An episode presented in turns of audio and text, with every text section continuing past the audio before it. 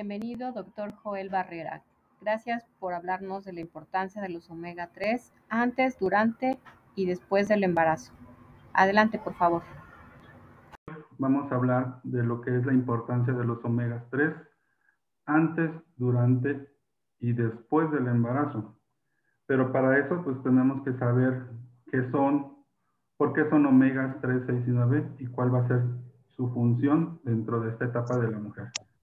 Entonces, el objetivo de esta plática es que quiero que sea una plática sencilla, clara y práctica sobre todo, porque es lo que vemos a diario en nuestro control prenatal de nuestros pacientes.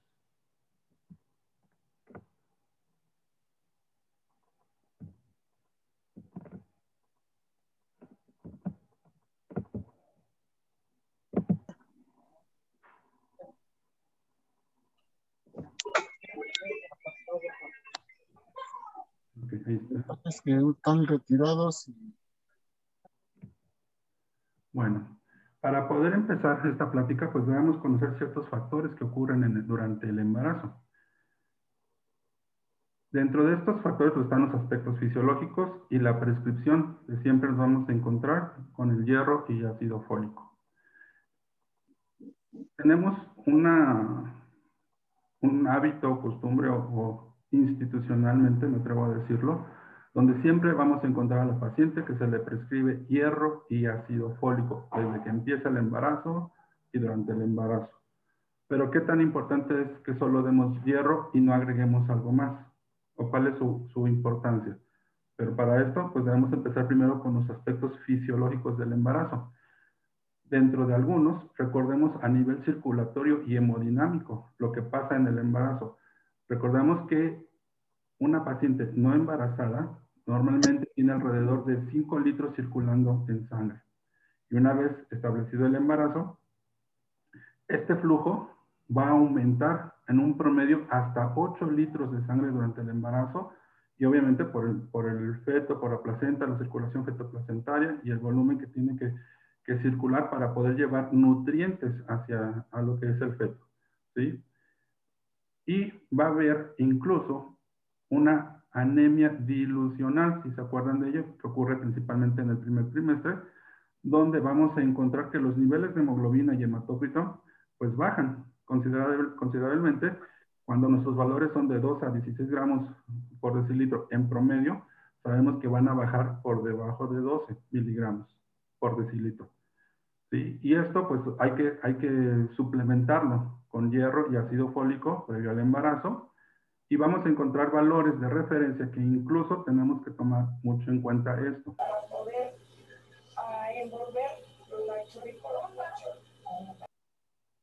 Gracias. Este, y recordemos que entonces esa disminución de volumen pues nos va a hacer una, una disminución que nos puede sugerir que hay una anemia del embarazo y nosotros darle todavía un aporte extra de hierro y ácido fólico a la paciente. Aquí tenemos que tener mucho cuidado y siempre tener en mente esto.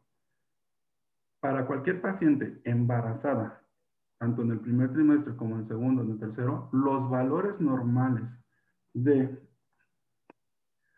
hemoglobina son igual o mayor a 11 miligramos por decilitro y no debemos considerarla anemia, ya sea en el primero, segundo o tercer semestre del embarazo según la COP 2008.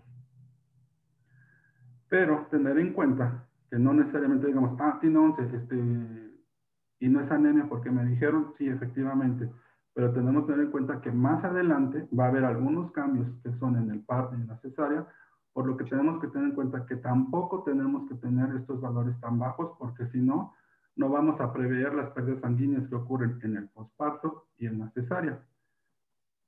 También tenemos que tener en cuenta que si nosotros también encontramos a pacientes con niveles de hemoglobina alrededor de 11 en el primer trimestre o en el segundo y más tercer trimestre, cuando agreguemos a un aporte extra de hierro o ácido fólico, tener en cuenta los efectos secundarios que pueden tener, que es la dispepsia, el reflujo, el sabor a metal en la boca, pero pues no ocasionaría ningún daño como tal.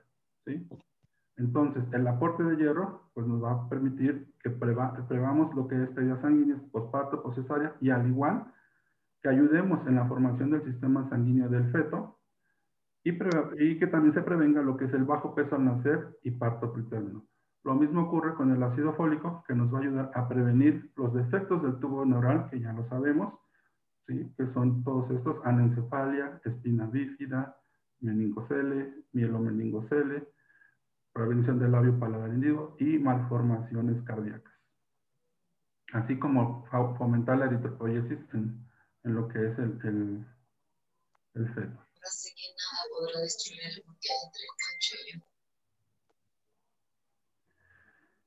¿Cuáles serían los requerimientos de hierro y ácido fólico? De manera general, pues lo sabemos, que estos se deben de suplementar o implementar o prescribir de preferencia tres meses antes del embarazo para tener concentraciones óptimas una vez que haya la, esté la gestación. Obviamente durante el embarazo, como lo mencionamos en la diapositiva anterior, y sobre todo en la lactancia también. Las dosis que se recomiendan de hierro antes del embarazo 27 miligramos, durante el embarazo 30 miligramos, pero realmente no hay una diferencia, esto lo, indica la COC, pero en la lactancia debe subir hasta 60 miligramos al día, ¿sí? Pre, durante y post respectivamente. Sabemos que esto lo vamos a encontrar en carnes rojas, verduras, leguminosas principalmente, o a través de los suplementos, de los suplementos de vitaminas. El ácido fólico, la dosis que se recomienda es de 400 microgramos, equivale a 0.4 miligramos al día. ¿Sí? Y sabemos que los vamos a encontrar igual en verduras verdes, leguminosas y algunos cereales enriquecidos. Pero son suficientes el hierro y el ácido fólico en el embarazo.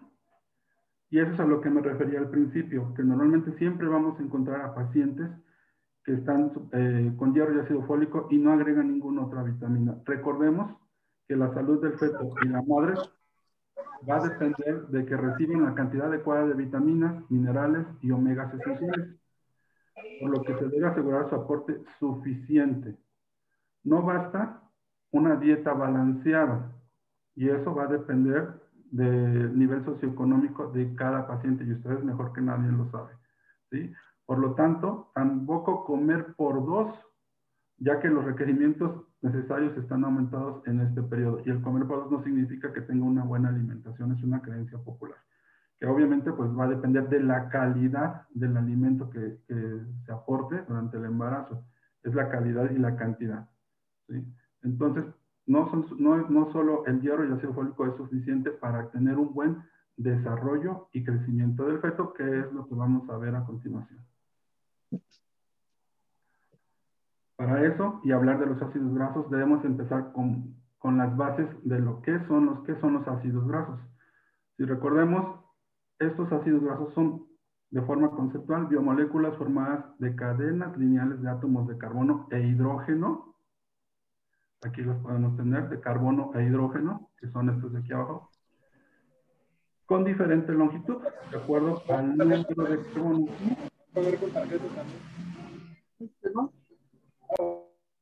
Sí, con diferentes residuos de acuerdo al número de carbonos. Y que obviamente van a tener en un extremo un grupo carboxilo y un grupo metilo. Aquí viene la importancia, no solo quedarnos con un concepto aburrido, que es bioquímicamente hablando, para que nosotros sepamos de qué, qué es y por qué son. ¿sí? Recordemos, pues, que estos ácidos grasos, una vez ingeridos, absorbidos en el intestino, son metabolizados en el hígado y de ahí se distribuyen hacia las células, formando parte de los fosfolípidos y fosfolípidos que constituyen la capa de todas las membranas celulares. ¿Sí? Aquí tenemos lo que son la bicapa de células, de células, este, de la pared celular, perdón, y donde tenemos todo lo que son los, fosfolípidos, glicolípidos y los ácidos grasos que se encuentran entre ellos. ¿sí? Donde forman partes de los eritrocitos, de los glóbulos blancos y de las demás células del organismo, que van a tener la importancia de que obviamente van a crear sustancias que van a favorecer muchos cambios bioquímicos o, citoprotectoras o, este, o prevención de algunas situaciones, de algunas enfermedades en el, en el embarazo, que ahorita vamos a ver.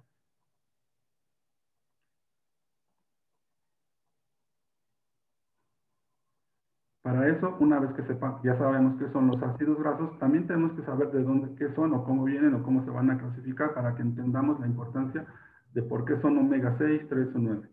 Una vez teniendo los ácidos grasos, sabemos que estos se clasifican en saturados e insaturados.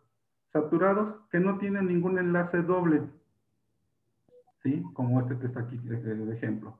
Los insaturados son los que tienen enlaces dobles en su cadena de, de carbonos hidrógenos. Pero estos a su vez se dividen en monoinsaturados, que solo tienen un enlace, como el oleico, que es un omega 9, y los poliinsaturados que tienen dos o más enlaces. ¿sí?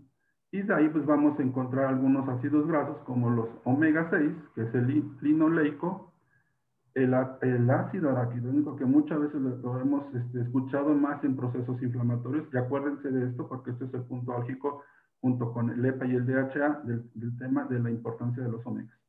Y tenemos los omegas 3, que son el alfa-linoleico, el EPA y el DHA, que mucho lo hemos escuchado en publicidad y anuncios. Entonces, poliinsaturados dos o más enlaces.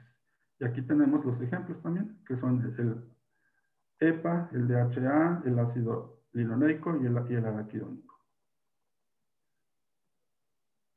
Bueno, ¿y eso a mí de qué me sirve? Saberlo. ¿Por qué? Porque ya teniendo esta, esta, esta base, vamos a seguir su clasificación para saber por qué son omega 3, por qué son omega 6 y para qué me sirve saberlo. Bueno, Empezamos a partir de la nomenclatura, sabemos que hay un grupo carboxilo, sabemos que hay un grupo metilo, y estos se van a numerar de acuerdo al número de carbones a partir del grupo carboxilo en 1, 2, 3, 4, 5, 6, 7, 8.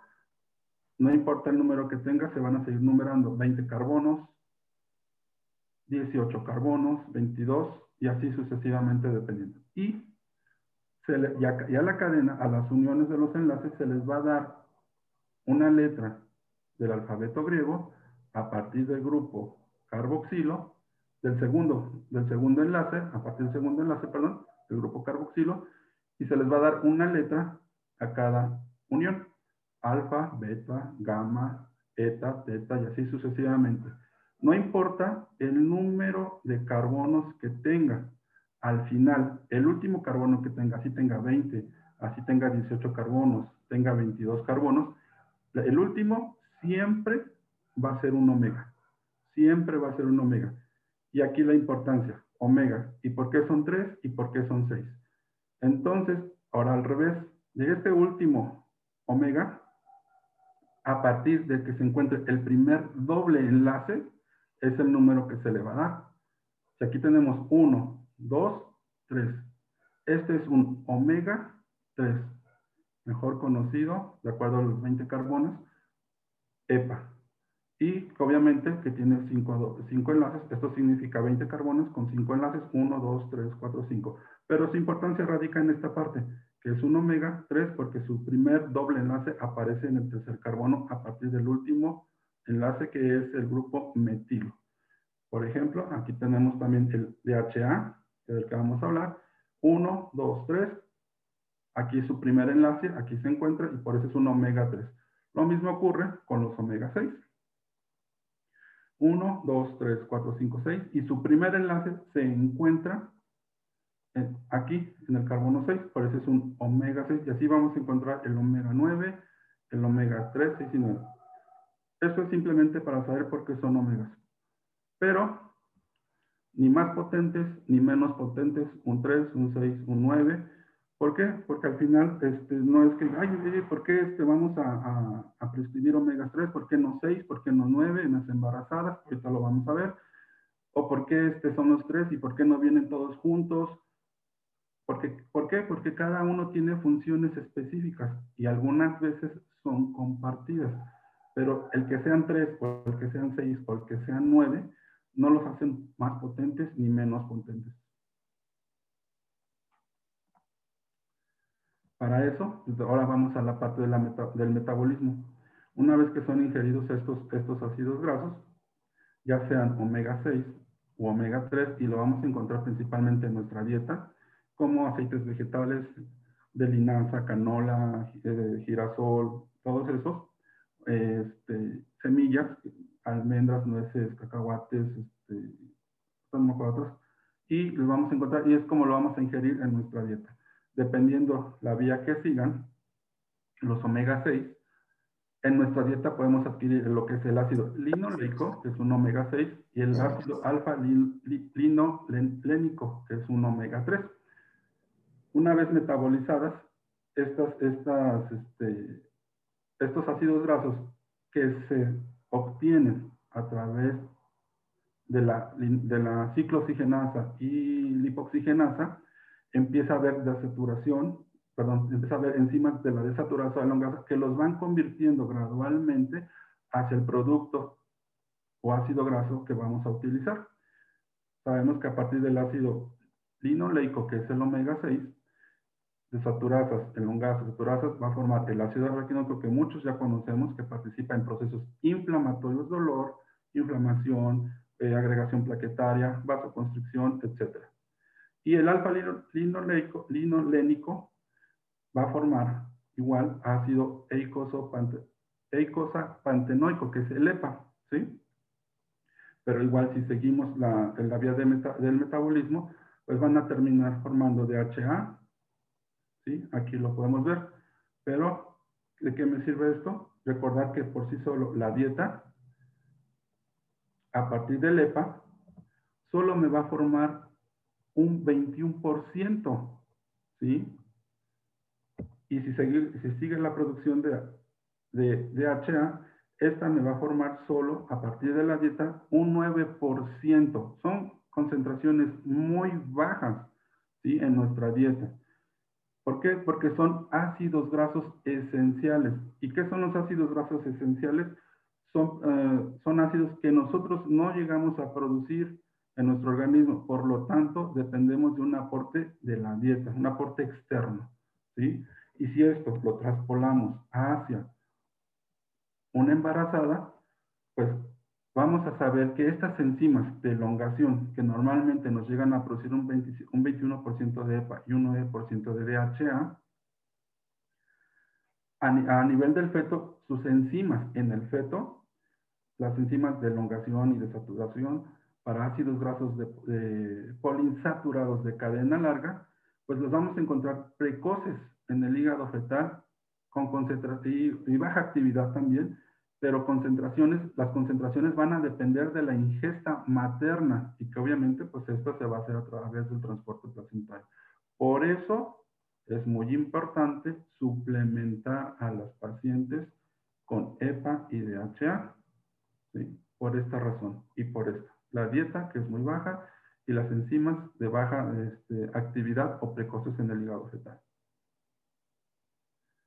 Por lo tanto, ahora en, en, la bioconversión de estos metabolitos, sabemos que una vez que se lleguen o se tenga que utilizar el, ácido araquidónico o el EPA, a partir de la dieta o como del aporte que tenga, estos fosfolípidos se van a, a romper o se van a, metabolizar de las células a partir de lo que son las ciclooxigenasas, que es COX-1, COX-2 o las lipoxigenasas. Y dependiendo la vía que tome el ácido araquidónico y el EPA, que es este, pues van a formar ciertas sustancias que ya muchos conocemos, que son las prostaglandinas, las prostaciclinas, los tromboxanos y los leucotrienos. ¿sí? ¿Y qué, ¿Y qué función o de qué, qué, importancia tiene esto para el embarazo o cualquier situación que vamos a ver también a mencionar en forma general más adelante? Pues que dependiendo el lugar donde eh, se llega a utilizar a nivel de plaquetas, si tomamos la vía del ácido araquidónico, pues van a formar sustancias proinflamatorias, que ya lo sabemos, tromboxano A2, que van a agregar, van a producir esta agregación plaquetaria, vasoconstricción, a nivel de plaquetas, el EPA va a inhibir sustancias, estas sustancias inflamatorias, donde va a producir tromboxano A3, donde va a disminuir la agregación plaquetaria, puede haber mayor flujo eh, circulatorio o menor vasoconstricción. A nivel de células endotelianas podemos encontrar que los, el ácido araquidónico va a producir este, vasodilatación, agregación plaquetaria y el EPA puede producir prostaciclina I3 que puede favorecer la vasodilatación y la antigregación plaquetaria a nivel de leucocitos, lo que son eh, niveles de sustancias proinflamatorias, adhesión celular y el EPA, pues obviamente todo el efecto antiinflamatorio y no quimiotaxis. ¿sí? Entonces, esto es lo que va a llegar a producir el uso de EPA y DHA, sustancias principalmente proinflamatorias o reguladoras en el sistema inmunológico o cardioprotectores. Esto es lo que ocurre a nivel celular. Entonces, su importancia, ¿cuál va a ser? La importancia de estos, del EPA y DHA, es que, como ya lo mencionamos, son ácidos grasos esenciales que nosotros no tenemos y que no producimos y que tenemos que tomar un suplemento para poder tenerlos. Va a haber funciones citoprotectoras y efectos antiinflamatorios, como se los mencioné, produciendo estas, estas sustancias que son prostaglandina I3, prostaglandina E3, leucotrieno B5 y tromboxanos, bloqueando lo que son los agentes inflamatorios que siempre vamos a tomar a partir del ácido araquidónico, como son eh, la prostaglandina E2, los neurotrienos B4, C4, D4, los tromboxanos, el A2, las interlucinas que participan en el proceso inmunológico de 1, 6, 8 y el famoso tumor necrosis factor alfa. Y que obviamente van a condicionar a que haya dolor, inflamación, vasoconstricción, coágulos y daño celular prácticamente la ingesta de lo que son estas sustancias, esta EPA y DHA, van a ofrecer un mecanismo de equilibrio, un mecanismo regulador para evitar las altas concentraciones de estas sustancias proinflamatorias y más en el embarazo. Porque como lo sabemos, ocurren muchos cambios inmunológicos, muchos cambios inflamatorios que son regulados y precisamente uno de los mecanismos que regula este equilibrio es, eh, las concentraciones de EPA y DHA. Por lo tanto, una ingesta aumentada de EPA y DHA aumenta su concentración en las membranas celulares, leucocitos como los monocitos, los este, macrófagos, los, linfocitos, los eritrocitos y las demás células del organismo. Y va a disminuir la concentración de ácido araquidónico, que es un, un agente una sustancia proinflamatoria en sus, en sus, en sus productos finales.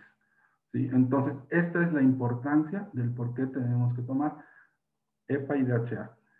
No es tanto que digamos, ah, es que es malo el ácido No, también recordar que al final es una respuesta normal de nuestro organismo responder a un proceso de dolor, un proceso de inflamatorio. Pero en, en el, el embarazo va a tener otra finalidad, sus concentraciones altas.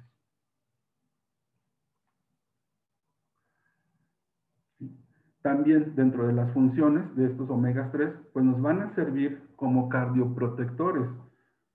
¿Qué es lo que van a hacer? Pues van a inhibir la síntesis de triglicéridos, de colesterol, de, lipoproteínas de baja densidad, de muy baja densidad y la formación de aterosclerosis. Esto es lo que hacen el, el EPA y el DHA. Así como también la disminución de la presión arterial. Si recordamos qué es lo que hace estos, este, ácidos grasos, pues van a producir la prostaglandina I3, que es regularmente para poder producir vasoconstricción, y no nos olvidemos del óxido nítrico. Asimismo, esta disminución de la presión arterial se va a deber a la reducción de la pérdida del calcio intracelular. Esto es lo que hacen estos ácidos grasos y van a reducir la agregación plaquetaria a través del tromboxano A3 y la prostaglandina I3. Otro de los efectos es que es un neuroprotector. ¿Por qué? Porque se han encontrado estos ácidos grasos que forman el 25% de los ácidos grasos de la corteza cerebral. ¿Y de qué me va a servir? Pues van a favorecer lo que son la neurogénesis, la formación de neuronas, ¿sí? va a favorecer la sinaptogénesis, su conexión entre neuronas, y la neurotransmisión. ¿sí? Va, va, a haber mejor calidad en estas tres partes.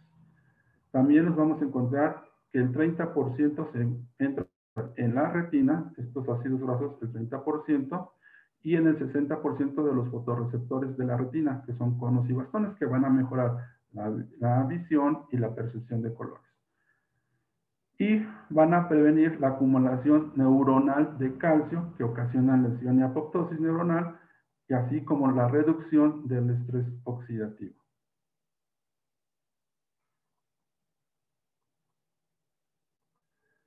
¿Y los omega 6 y 9 dónde quedan? ¿Por qué no se agregan? Principalmente están enfocados por su función hacia funciones cardioprotectoras y algunas veces hasta biosíntesis de mielina.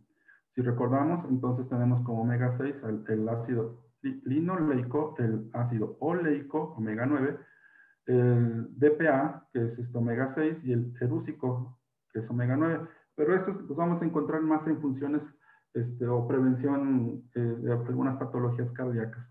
Y estos los vamos a encontrar en el, aceite de oliva, el cártamo, el aguacate, el aceite de girasol, algunas semillas, nueces, avellanas, pero principalmente su función es disminución y si se acuerdan, tienen funciones compartidas. Disminución de lipoproteínas de baja densidad, colesterol, triglicéridos, igual disminución de la tensión arterial, aumento de las lipoproteínas de alta densidad, favorece las defensas a través del desarrollo y la activación de los linfocitos y la reducción de la resistencia a la insulina. Y en algunos de ellos, si recordamos, o no sé si ustedes recuerdan, de un famoso aceite de Lorenzo, incluso hay una película, pues esto es aquí donde entra uno de los omegas 9, que es el ácido erúsico, favoreciendo la biosíntesis de mielina. ¿sí? Eh, esto incluso es donde más, se enfocan más a funciones cardioprotectoras y por eso a veces no, no, no, no es que no se agreguen o, no, sean malos para el embarazo. Tienen más funciones protectoras los omegas 3 en el embarazo todavía.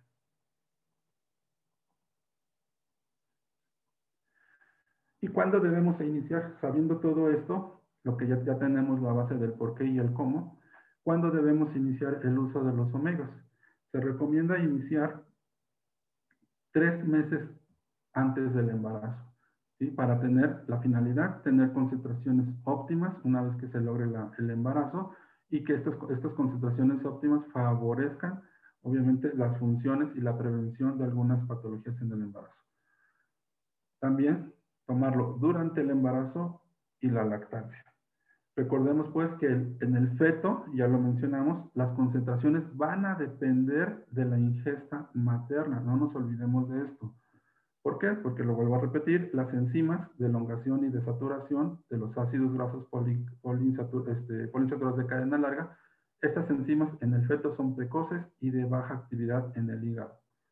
Y la concentración, repito, va a depender de la ingesta materna. Por lo tanto, el embarazo también y la lactancia disminuyen los niveles de omegas y más si es en un embarazo múltiple.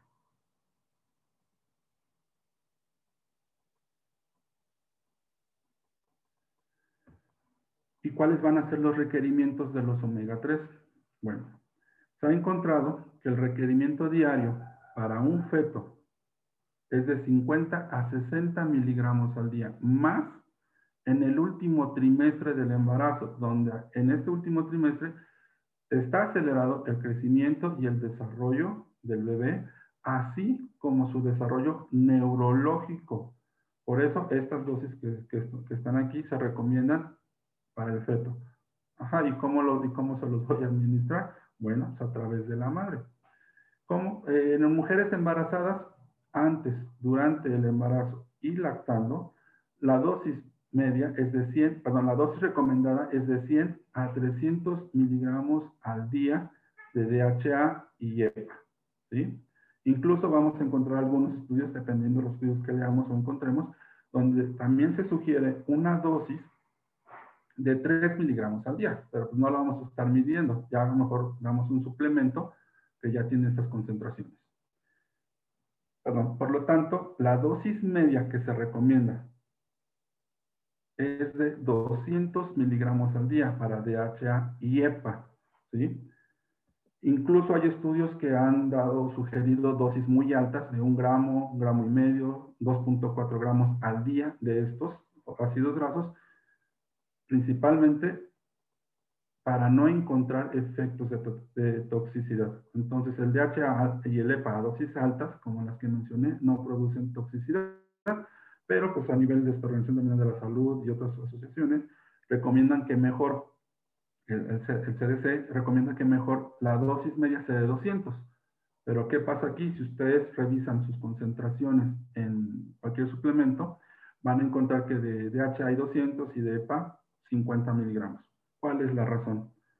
La razón es muy sencilla, este, ya sea que lo encuentren de 30 o de 50 miligramos al día respectivamente, y este, es que va a haber una relación 4 o 5 a 1 de estos dos, y es porque así evitan que también haya competencia a nivel celular entre ellas, ¿sí? Para que haya un equilibrio y que no haya este, una, una, una variabilidad de este tipo y que obviamente ni se aproveche una ni otra. Entonces, por eso recomienda 200 miligramos de DHA y de EPA. Vamos a encontrar dosis entre 30 y 50, pero comercialmente vamos a encontrar las dosis de 50 miligramos al día.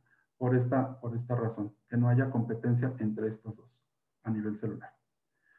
Algo muy recomendable es no consumir ácidos grasos trans, ¿sí? son los, los este, ácidos grasos hidrogenizados, si recordamos, es los ácidos grasos a temperatura ambiente son líquidos y al hacerlos trans, pues prácticamente favorecen su solidificación.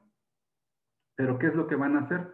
Pues nada más van a inhibir las enzimas desaturasas, disminuyendo los niveles de DHA y EPA entre la madre y el feto. Y los beneficios que buscamos, pues no se van a obtener. ¿Qué alimentos o en qué alimentos los podemos encontrar? principalmente en los pescados grasos, que es el que va a aportar mayor concentración de, estos, los ácidos, los pescados grasos, donde, donde aportan un 45%. De ahí le secundan los pescados magros, que son los que más consumimos, un 17%, los mariscos, un 10%, y los este, pollo, 8%, carne de res, un 6%, los huevos un 5%, eh, lácteos un 4% y otros que se refieren a semillas, linaza, nuez, almendras, este, aceites vegetales un 5%. ¿sí? Pero aquí hay algo muy importante, la dieta. Realmente en la dieta pues no tenemos una ingesta adecuada de ácidos grasos, ni mucho menos de pescados grasos.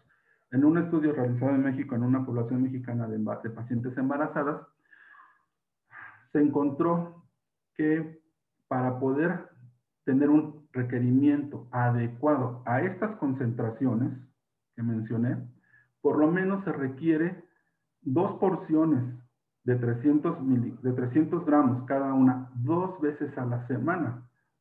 Pero ¿quién en estos momentos va a consumir un salmón que es el principal de ellos, dos veces a la semana.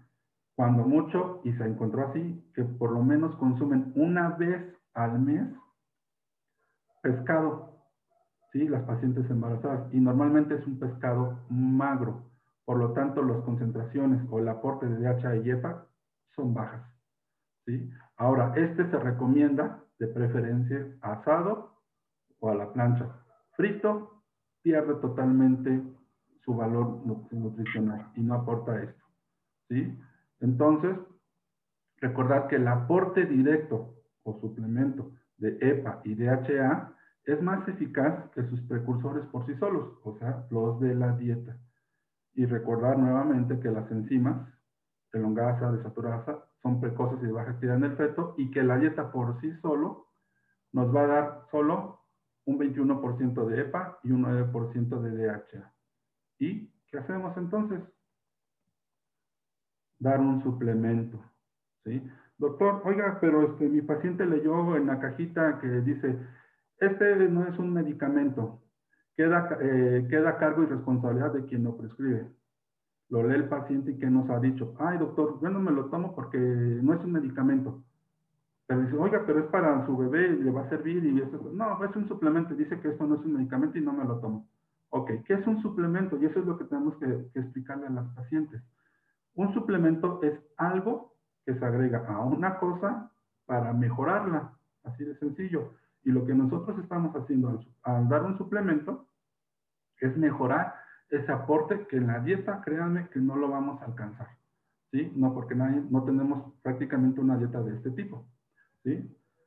Entonces, eso es lo que va a ser un suplemento, ayudarnos a mejorar las condiciones para que obtengamos los mejores beneficios del DHA y el EPA.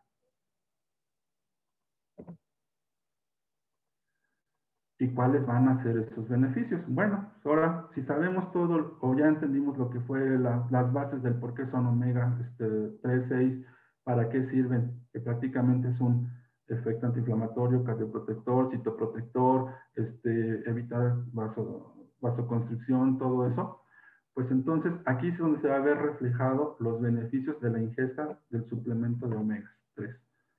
Van a mejorar la calidad del óvulo, ¿sí? Va, obviamente, pues óvulos de mejor calidad, mejor, este, mejor desarrollo de un embrión. Va a mejorar el peso al nacer, va a favorecer el crecimiento y el desarrollo del bebé, va a mejorar la agudeza visual y la percepción de colores, mejora la capacidad de aprendizaje, memorización, coordinación motora, disminuye el déficit de atención y mejor efecto protector contra alergias para el bebé. Y eso es lo que eh, haríamos en forma preventiva al ingerir los omegas antes del embarazo. O sea, a, corto plazo es donde vamos a ver los beneficios. Pero también podemos involucrar a los hombres. A los hombres se sugiere que lo, no se sugiere, se indica que de preferencia lo tomen también porque va a mejorar la fertilidad en calidad y motilidad espermática y también de preferencia tomarlos tres meses antes del embarazo para tener espermas de mejor calidad. Y durante el embarazo, ¿qué van a hacer? Van a, vamos, hemos encontrado, o se han encontrado algunos, bueno, no, muchos estudios donde han visto que lo que hace la ingesta de estos omega 3 durante el embarazo es prevenir la aparición de parto pretérmino, ¿sí? incrementando la duración de 1 hasta 2.6 días, más un pequeño incremento en el peso al nacimiento. Aunque parezca poco, créanme que un bebé prematuro, un día más que esté en el útero, ustedes mejor que nadie saben que es significativo porque es la mejor incubadora que podamos tener. Y aunque el crecimiento es poco, pero es favorable porque también pues va a disminuir lo que eso mismo hace que disminuya el efecto o el riesgo de prematuridad antes de las 34 semanas un 31% en los embarazos y del 61% en los embarazos de alto riesgo. Entonces vean lo que favorece, disminuye prácticamente el riesgo de prematuridad. Por ende, pues va a haber también la disminución o la de la restricción del crecimiento uterino y también va a favorecer que no se desarrolle o que disminuya la, prevalencia, mejor dicho, disminuya la prevalencia de lo que es preeclampsia. Si recordamos, la OMS lo reporta, de un 2 a 8% y en México hasta se, reporta de un 5 a un 10%. ¿Y cómo lo va a hacer? Pues nada más el EPA y el DHA promueven la producción de óxido nítrico y recordamos que también eh, reduce la pérdida de calcio intracelular, lo que favorece la vasodilatación y que obviamente pues disminuye esta prevalencia. También puede disminuir la, prevalencia de diabetes gestacional, favoreciendo la actividad de los receptores periféricos de insulina y también lo hace a través de mediar la expresión de los genes involucrados en el metabolismo de lípidos y la glucosa.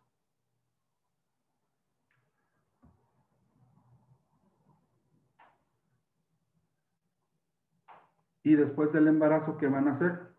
Recuerden que se mencionaba que se tomaran también durante la lactancia. Pero obviamente pues ya, viene la paciente tomándolos antes y durante el embarazo, por lo tanto va a prevenir la presencia de ansiedad y depresión postparto. Y si recordamos, su prevalencia en las pacientes es de un 10 a un 20%, pero la puede prevenir, puede prevenir esto o incluso disminuir la gravedad del mismo. ¿sí? Esto es lo que va a hacer después del embarazo. Y como ya sabemos, pues previene el bajo peso al nacer, que haya un bajo coeficiente intelectual y desarrollo cognitivo y neuromotor, que no haya alteraciones de la conducta. Y que disminuya los procesos alérgicos, inhibiendo y estabilizando el factor de transcripción kappa, así como la, producción de interleucinas que favorecen el desarrollo de las alergias. Y otras enfermedades que también se han encontrado eh, que ayudan a su disminución o su desarrollo, como son el asma, la atopia, la artritis reumatoide, la fibrosis quística, colitis ulcerativa, enfermedades de Crohn. Todo esto que son enfermedades inflamatorias. Y esto es prácticamente a manera didáctica lo que llegamos a, obtener del consumo de estos, estos ácidos grasos que son los omegas 3, que son el EPA y el DHA. Por lo tanto, a manera de conclusión, el consumir omegas 3 como el EPA y el DHA en la dieta, de la dieta, pero principalmente de suplementos, es la única manera práctica de incrementar los niveles de estos ácidos grasos esenciales. El EPA y el DHA han demostrado ser eficaces en la prevención y tratamiento de varias patologías, así como el embarazo, participando en la modulación de la respuesta inmune, como lo vimos, en la circulación, disminuyendo la inflamación y en el daño anatomo-funcional.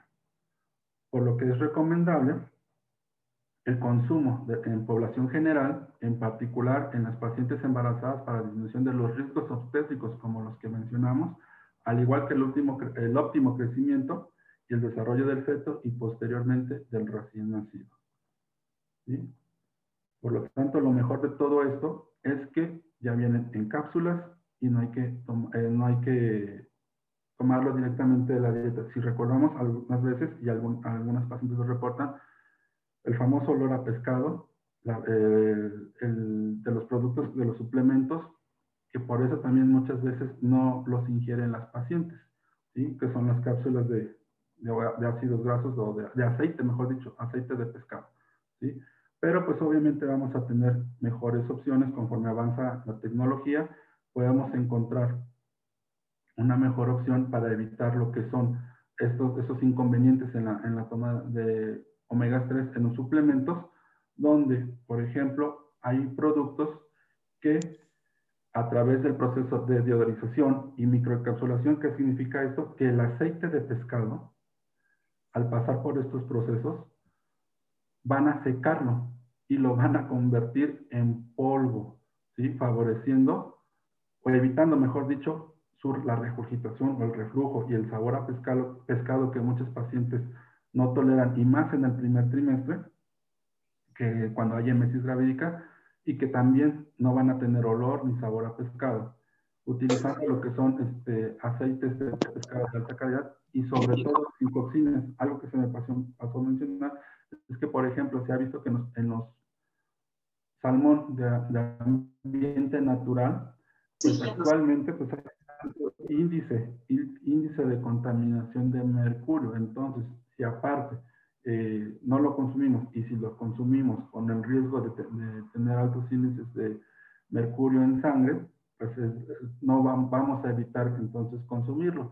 Entonces aquí tenemos una opción que son los suplementos y que obviamente pues buscar el, más óptimo para nuestros pacientes, el que tenga, el que no produzca regurgitación o reflujo sabor pescado y que no vuela para que nuestro paciente lo, lo tolere y, este, y obviamente pues aportar todos los, los beneficios que tenemos.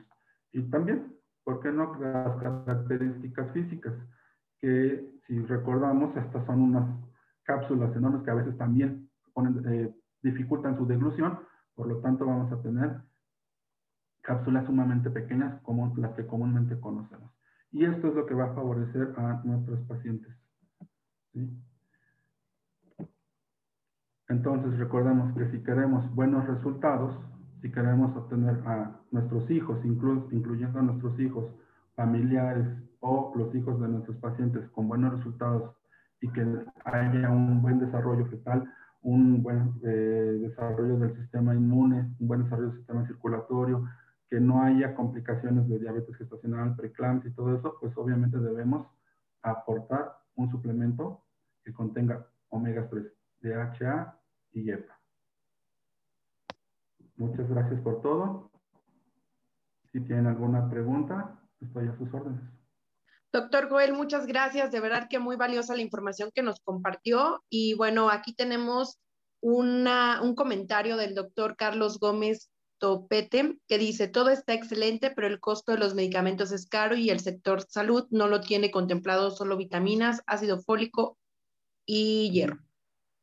Sí, eso es muy cierto. Realmente el presupuesto de una institución, que también trabajé en una institución en algún tiempo, pues están limitados y aunque nosotros lo sepamos, este, pues no sabemos, este, sabemos que tenemos que dárselo, pero pues damos lo que tenemos, qué es lo que tenemos y qué podemos hacer con lo que tenemos.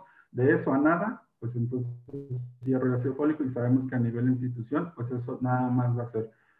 Y que lamentablemente le podemos sugerir a la paciente que lo compre por fuera, pero es un arma de dos filos y eso lo sabe quien ha trabajado en una institución. Ah, es que el doctor me dijo que lo comprara y, y se crea un problema administrativo y ustedes mejor quieren saber. Pero al final, no dejar no dejar este, de recetarlo, porque de, eso a no indicarlo y saber que los beneficios que van a tener, pues van a ser más que el no consumirlo. Entonces, pues ahí se maneja con mucha discreción. A nivel institución. Gracias, doctor Joel. ¿Alguien más que quiera participar? ¿Algún médico que tenga alguna duda? Sea bienvenida la, la pregunta o la duda para aclararlo.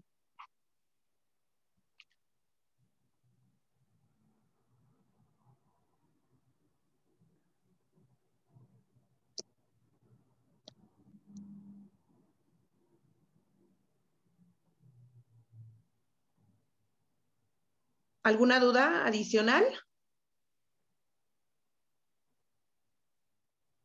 Pues al parecer no tenemos dudas, doctor Joel. Ah, mire, aquí tenemos un comentario. Eh, dice el doctor Miguel, Miguel Ángel, si se toma después, antes del embarazo, ¿hay algún riesgo? Si no se toma después, ah, no entiendo bien la pregunta, si ah. no se toma después, antes del embarazo, ¿hay un, algún riesgo? No, se, se toma, o sea, que no se tome los tres meses antes del embarazo. No, pues es lo mismo que ocurriría con lo que es el hierro y ácido fólico. Al final hay un suplemento, perdón, hay un aporte en la dieta, que sabemos que es bajo, ya les explicaba, pero no, no ocasiona ningún riesgo. Lo mejor es que lo inicie lo más pronto posible eh, para que por lo menos tenga una protección, aunque sea mínimo, pero que la tenga. A que no la tenga, entonces sí, y que no lo tomen el embarazo ni la lactancia. Pero no, no hay ningún riesgo al que no lo tome tres meses antes y que lo inicie al saberse embarazar. Que de hecho, la mayoría de las veces pues, eh, sabemos que así ocurre cuando una vez que están embarazadas las pacientes es cuando inician la suplementación, incluso hasta un mes después de saberse embarazadas. Pero no, no hay ningún riesgo. En el momento que lo inician es buen momento. Gracias, doctor Miguel Ángel, por su participación. Tenemos otra pregunta de la doctora María del Pilar que dice, excelente tema, ¿podría indicar algunos beneficios de omegas en población geriátrica? Sí, este, lo que se ha visto con ellos, con, los pacientes geriátricos, pues son prácticamente procesos inflamatorios. La colitis, la artritis reumatoide, entre las principales, la hipertensión, que es otra, la diabetes, créanme que va a favorecer la disminución de la, sintomatología o del daño celular de estas patologías. Como lo mencionaba en una diapositiva, pues la, la artritis, las reacciones alérgicas, la disminución de la presión arterial, la disminución de los niveles de glucosa en pacientes diabéticos también se han observado los beneficios del uso de los omega 3. Y si me atrevo a mencionar algo que todavía está en estudio, incluso los pacientes con enfermedad de COVID que ustedes saben mejor que nadie que es un proceso inflamatorio a nivel pulmonar, se han beneficiado del uso de los omega 3. Obviamente están en estudios, están algunos, son, son recientes, algunos no han concluido, pero si estamos viendo todo lo que hace a nivel de un proceso inflamatorio, los pacientes que llegan a consumir omegas, y si pueden, y se lo sugiero, pueden este, recomendar omegas 3 en su proceso de recuperación y pues, obviamente pues todo el proceso inflamatorio lo van a disminuir.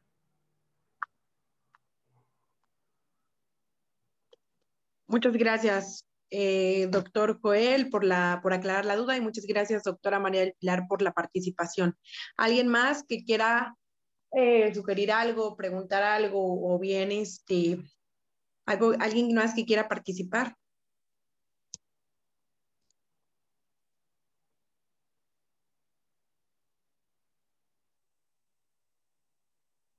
Pues al parecer no.